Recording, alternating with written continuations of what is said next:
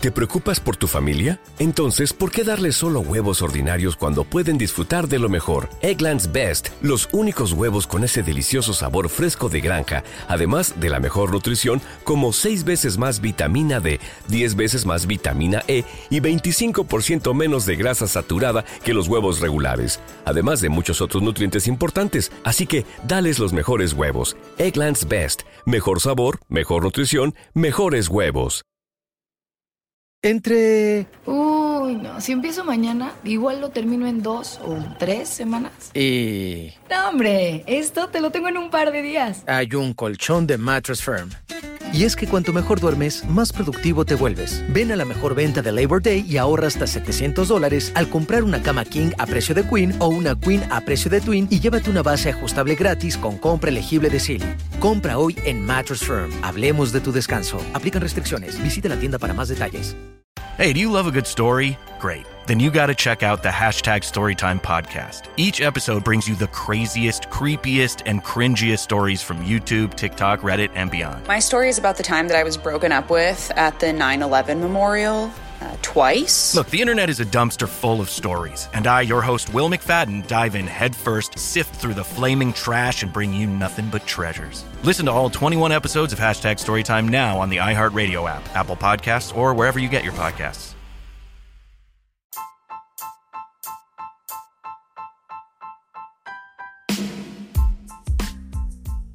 Bienvenidos a Sala 79. Hoy vamos a hablar de la famosa historia del Ku Klux Klan. No sé si recuerdan, ha sido nombrado en varias canciones, varios temas, este, varias películas. Estos hombres encapuchados de blanco que llevaban el terror en medio de los Estados Unidos eh, y sobre todo con la comunidad ¿no? de afroamericana. Una mm, parte horrible, horrible de la historia donde se ven todas las miserias humanas y, bueno, y todo lo que conlleva, ¿no? Pero bueno, lo curioso de todo esto fue que eh, en la Nochebuena de 1865, seis veteranos de guerra se reunieron en Pulaski, ¿no? Tennessee. No tenían mucho que celebrar, todos habían participado de la famosa guerra civil del lado del sur esclavista. El banco perdedor, y hacía apenas ocho meses desde que el general Lee había firmado la rendición. Los estados sureños estaban bajo ocupación militar y no había pasado ni tres semanas desde que la esclavitud había quedado oficialmente prohibida en Estados Unidos. No parecía el mejor momento para fundar una organización que iba a ser sinónimo de racismo hasta el día de hoy, ¿no? El Ku Klux Klan.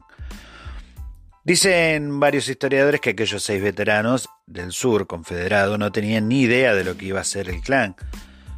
De que cuando se juntaron buscaron, buscaron ¿no? aquel nombre tan raro, venía del griego kiklos, que era círculo, y querían formar una especie de fraternidad, ¿no? un club de entretenimiento sin motivaciones políticas. Pero, independientemente de cuál fuera su intención inicial, lo cierto es que tardó muy poco en convertirse en un instrumento de terror eh, y torturas a granel. Primero llegaron las bromas, los sustos a los afroamericanos que habían ganado su libertad y muy poco después la violencia pura y dura, vestidos con túnicas y máscaras para impedir que las tropas federales los identificaran, los caballeros del Ku Klux Klan tenían toda suerte de rituales y títulos rimbombantes como Gran Dragón o Gran Cíclope. Montados a caballo, con sus antorchas encendidas, recorrían el sur intimidando a los negros que se atrevían a votar o, con más audacia todavía, a presentarse a unas elecciones. Para el verano de 1867 ya habrían crecido lo suficiente como para celebrar la primera gran convención del Imperio Invisible del Sur y escoger su primer gran mago, un antiguo general confederado. Mientras el clan se extendía a todos los estados sureños, el país estaba en tensión el gran debate nacional del momento era la llamada reconstrucción y el camino que habían de seguir los estados derrotados para recuperar sus plenos derechos. En la disputa, en la disputada elección presidencial de 1868, el Ku Klux Klan se dedicó aún más todavía a intimidar a los votantes. En Luisiana, más de mil afroamericanos fueron asesinados y en Arkansas hubo unos 2.000 homicidios relacionados con los comicios. El propio general que había sido elegido líder y gran mago del Ku Klux Klan trató de disolver la organización después de aquellas elecciones por su tremenda violencia. Esa campaña de intimidación tan abierta y salvaje acabó por volverse contra el grupo. En 1871, horrorizado por las historias que llegaban del sur, el Congreso aprobó una ley del Ku Klux Klan que permitía al presidente suspender algunas garantías constitucionales y enviar tropas a convertir directamente a estos torturadores. Grant la usó para detener a cientos de sus miembros y declaró la ley marcial en nueve condados de Carolina del Sur, y Ku Klux Klan fue desapareciendo en los siguientes años. Aunque los expertos creen que fue más por la consecución de sus objetivos que por la presión del gobierno federal. Durante la década del 1870 el norte fue perdiendo interés en la reconstrucción y para su segunda mitad el mismo Partido Demócrata que había provocado la guerra civil ya gobernaba de nuevo en todo el sur y estaba construyendo eh, el sistema de segregación de marginaria perdón, de marginaría a los africanos durante las siguientes décadas. Eh, Ku quedó un poco adormilado, pero listo para resurgir en cuanto hubiera necesidad de defender con la violencia la supremacía blanca. El 8 de febrero de 1915 se estrenó la primera gran superproducción del cine estadounidense, El nacimiento de una nación. Era básicamente una película en la que el héroe era del Ku Klux Klan. Tres horas de caballeros con túnicas salvando a jovencitas, una reinterpretación de la guerra civil en la que los norteños son los opresores y los negros son a la vez malos, tontos y, bueno, ni siquiera son negros. Son actores blancos poniendo gestos de bobos con la cara pintada con carbón o betún. El presidente Wilson, el mismo que había impedido trabajar a funcionarios blancos y negros en la misma oficina, proyectó la película en la Casa Blanca y se le atribuye haber dicho después es como escribir historia con luz. Mi único reproche es que es todo terriblemente cierto. No era el único que pensaba en esto, ¿no? Mientras lo novedoso del montaje cautivaba a millones de espectadores, un predicador de Georgia eh, burruntaba contra. Perdón, eh, trataba de, aprovechar el tirón para, para la causa propia. Joseph Simmons preparó cuidadosamente un plan para resucitar al Ku Klux Klan en el impulso de El nacimiento de una nación. Unos días antes de su estreno en Atlanta, una de las grandes ciudades del sur, se juntó con algunos amigos y prendió fuego una cruz en la cima de un monte para declarar que el clan había vuelto.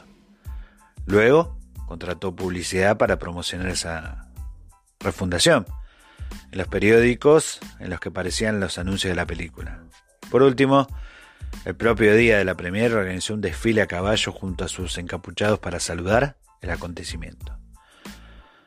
Con la ayuda de publicistas profesionales, Simon construyó un nuevo Ku Klux Klan que era más numeroso y poderoso, que se extendió más allá de su base en el sur, incorporando nuevas variantes de odio y supremacía. Además de su desprecio por los afroamericanos, el Ku Klux Klan de los años 20 Atacaba a los judíos, a los católicos y en general a los inmigrantes que habían llegado por millones en los años anteriores. Era un movimiento blanco, protestante, anticomunista y de clase media acomodada. Su segunda vida, el clan llegó a los 4 millones de miembros y tuvo una gran influencia política. La imagen de 50.000 de sus miembros desfilando por Washington, D.C. en agosto de 1925 es, es lamentablemente poderosa. Pero más aún, lo es saber que miembros del Ku Klux Klan gobernaron algunas ciudades y estados o se sentaron en el Senado del mismo país. Tal vez fue su discurso moralizante el que hizo que el segundo clan acusara tanto el golpe de David Stephenson solo unos meses después de su triunfal marcha sobre Washington. El Ku Klux Klan tuvo que dirigir la incómoda noticia de que uno de sus líderes más importantes había sido condenado a cadena perpetua por violar y matar a una chica de 20 años. Muchos miembros abandonaron la organización horrorizados y la gran depresión de los años 20, 30 acabó por adormecer una vez más al clan. Pero, como toda maldad, no tardó mucho en volver a despertar. El primer Ku Klux Klan había nacido en 1865, en el sur de Estados Unidos, y cuando parecía que los afroamericanos podían alcanzar los mismos derechos que los blancos, aparecieron para imponer sus leyes de segregación, que en la práctica los mantenían sometidos. Y en 1950, cuando los veteranos afroamericanos de la Segunda Guerra Mundial empezaron a exigir el fin de ese sistema, nuevamente Ku Klux Klan renació. Pero de inmediato como un movimiento extremadamente violento de blancos de clase obrera. Los 50 y los 60 fueron una sucesión de leyes y sentencias que prohibían la discriminación sobre el papel, pero los líderes del Ku Klux Klan sabían muy bien que una cosa no es lo que dice la norma y otra muy diferente la situación real. Un siglo antes las reformas constitucionales de la posguerra también habían consagrado la igualdad entre razas, pero sus abuelos los habían convertido en papel mojado a través de amenazas, agresiones y desobediencia. Por desgracia, la violencia supremacista contra los afroamericanos que olvidaban cuál era su sitio era un lugar muy común en el sur de, de Estados Unidos desde hace siglos. Y sin embargo, el Ku Klux Klan atrajo mucha más atención y rechazo en todo el país cuando empezó a atacar a los activistas blancos. En 1961 se organizaron expediciones de jinetes de la libertad, en la que jóvenes blancos y negros viajaban juntos en el sur profundo y trataban de usar determinados espacios públicos que por sentencia judicial ya no podían estar segregados. Cuando sus dos primeros autobuses llegaron a Alabama, a uno les prendieron fuego y el otro los abordó un grupo del Ku Klux Klan que golpeó a los pasajeros ante la pasividad de la policía. Pero todo esto iba a ser peor, ya que en 1964 dos activistas blancos y uno negro regresaban a Mississippi después de haber viajado al norte y el Ku Klux los tenía identificados por, por sus tareas, ¿no? Registrado a votante, registrando a los votantes afroamericanos. Uno de esos miembros, que era policía, los paró en un control de carretera en la noche del 21 de junio. Los detuvo en una comisaría el tiempo suficiente como para que sus compañeros del clan prepararan la emboscada. Cuando se marcharon, los sacaron de la carretera y los llevaron a un lugar apartado para ejecutarlos a disparos.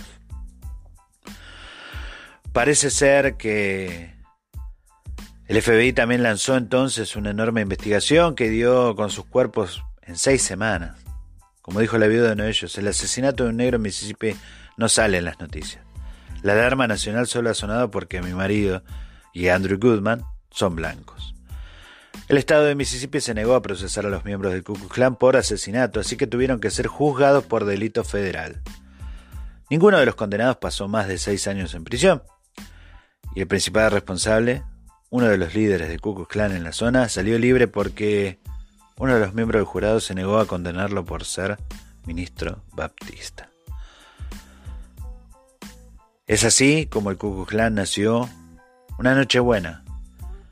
Era simplemente para pasar el rato por algunos soldados desmoralizados, pero se convirtió en un movimiento tan opresivo, tan violento, que provoca las peores pesadillas.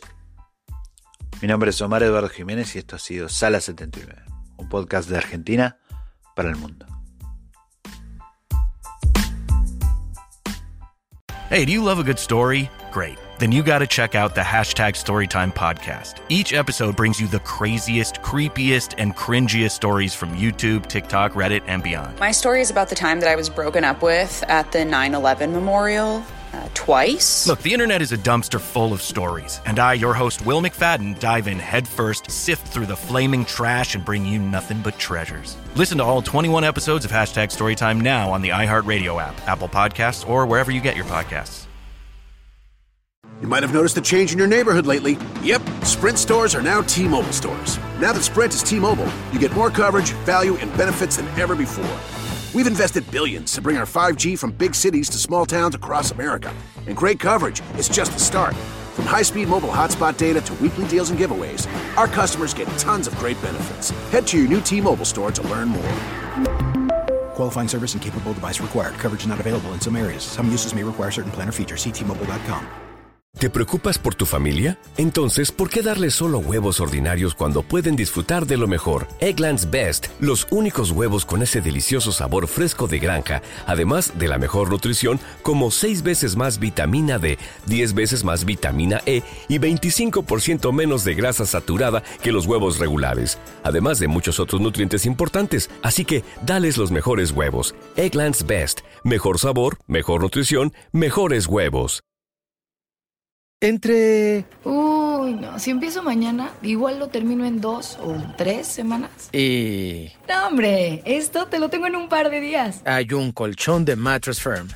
Y es que cuanto mejor duermes, más productivo te vuelves. Ven a la mejor venta de Labor Day y ahorra hasta 700 dólares al comprar una cama King a precio de Queen o una Queen a precio de Twin y llévate una base ajustable gratis con compra elegible de Silly. Compra hoy en Mattress Firm. Hablemos de tu descanso. Aplican restricciones. Visita la tienda para más detalles.